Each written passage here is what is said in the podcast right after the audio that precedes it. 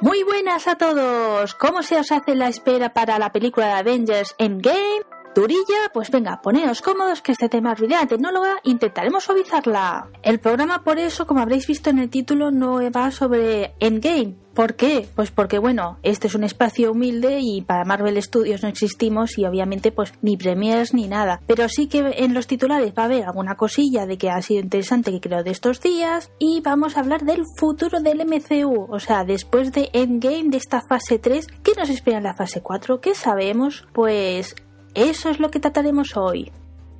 Antes por eso quiero agradeceros el apoyo que nos estáis dando. Es una pasada las descargas que ha tenido el de Capitana Marvel. Aún teniendo la etiqueta de spoiler, lo habéis visto o descargado. 75 personas. No tengo palabras de agradecimiento, tanto yo como Zorzamoto, obviamente, porque teníamos miedo. También nos habíamos pasado un poco del tiempo que os habíamos dicho. 5 minutos solo al final, pero bueno, son 5 minutos más que tenéis que escuchar. Así que muchísimas gracias por el apoyo.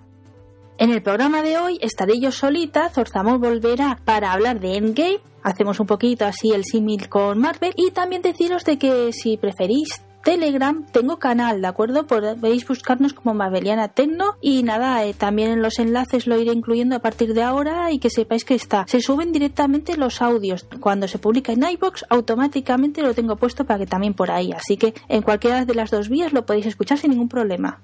Hecha la introducción del programa, toca presentar las...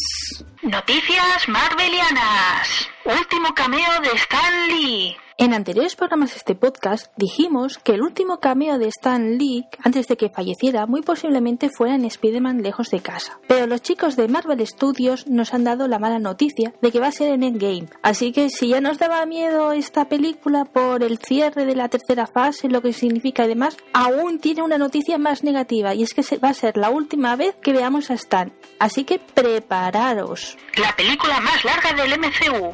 Esta es la noticia más reciente que nos han dado los hermanos Russo y es que su film de Avengers Endgame va a durar 3 horas y 59 segundos, aunque bueno, yo lo redondeo a 3 horas. Esto hace que vaya a ser la película más larga del MCU y que muchos estemos ahí alucinando y otros pues jugando con la broma de habrá que aguantar y racionalizar las bebidas. Tema principal. ¿De qué tratará la cuarta fase del MCU? Es un misterio que en fases anteriores ya estaría resuelto, así que es un enigma que nos tiene a todos en ascuas y que Kevin Feige, el CEO del estudio, no nos lo quiere responder. Inicialmente dijo que el calendario de los cinco años sería desvelado después de Avengers Endgame, que no querían despistarlo, querían cebarlo y que no hubiera ninguna pista del final de la película, pero hay informaciones en las que dicen de que hasta Spider-Man lejos de casa no sabremos nada, así que es una situación nueva la que nos encontramos y que nos hace movernos absolutamente en la rumología. Quiero dejarlo claro en el sentido de que no es una información 100%, que se podrá ir cambiando, que en el podcast lo iremos descubriendo, pero bueno, vamos a hacer las pautas de que parecen más claras y que se han dado incluso como si fueran oficiales, aunque lo dicho, no ha habido ningún aviso y esperamos que Kevin Feige en breve no sea tan malo y nos dé alguna pistilla oficialmente.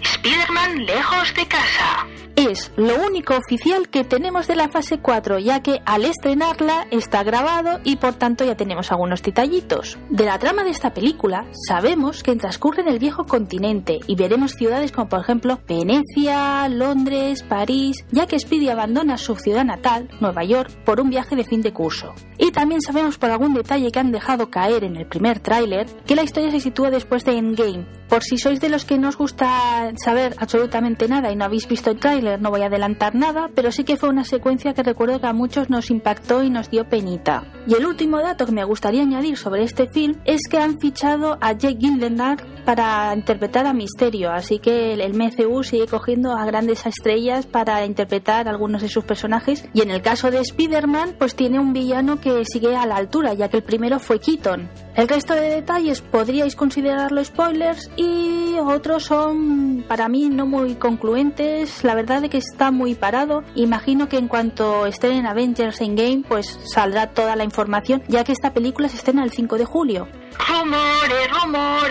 Pues sí, amigos y amigas, ya hemos llegado en el momento de especulación pura y dura, ya que no hay anuncios oficiales, como he dicho antes, que InFage aún no ha hecho el calendario, a ver si ya se va animando, pero los medios especializados pues han hecho su trabajo y han salido cositas, o otras han tenido permisos los creativos para ir cebando e informando en cuando han ido empezando los proyectos. De ahí que, por ejemplo, sabemos que Viuda Negra en esta fase 4 va a tener su película propia y que empezó el rodaje este mes de febrero. Y los que seguís desde siempre el podcast sabéis que nuestro tema fetiche es Guardianes de la Galaxia Volumen 3. Ha sido un culebrón total. El mes pasado se resolvió que volvía James Gunn a la dirección. Por tanto, ya es segurísimo de que estos héroes también formarán parte de la fase 4. Por esta polémica también Marvel tuvo que decir de que Doctor Strange tendría segunda parte, está confirmado al 100%, y también suena muchísimo y estamos con los castings y las informaciones de, The Eternals. Shang-Chi también parece de que va a ser un personaje de que se va a sumar al MCU, y tras su éxito en la taquilla y en la opinión pública, Black Panther se habló de que habría una segunda parte.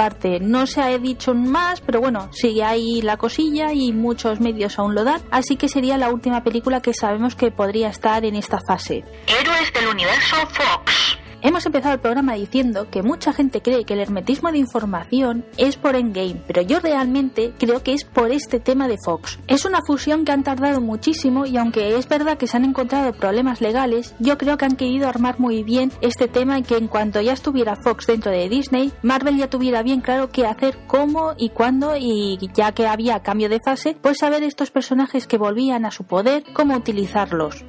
Así que no me extrañaría nada que las películas que faltan por confirmar fueran las de Deadpool, X-Men o Los Cuatro Fantásticos. Estos últimos debo de decir de que son mi apuesta personal. ¿Por qué digo esto? Pues porque Marvel Studios ha pedido en muchísimas ocasiones a Fox que por favor les permitieran utilizar esos personajes. Incluso la división de cómics hizo presión y durante un tiempo dejó de publicar historias sobre estos cuatro personajes míticos de Marvel que por cierto es curioso que volvieron a las viñetas en cuanto empezaron las negociaciones de Fox Disney, así que no pensáis como yo de que los cuatro fantásticos volverán a la gran pantalla en el MCU. Venga, va, me he venido arriba y voy a hacer un pronóstico. Las informaciones que dicen que en el 2021 será la primera vez que veremos en el MCU algún personaje de Fox, yo digo que van a ser los cuatro fantásticos. Así que por favor, Kevin Feige, no me dejes mal cuando hagas el anuncio oficial y pon a los cuatro fantásticos, no me pongas otra de X-Men o Deadpool y no me hagas trampa, ¿vale?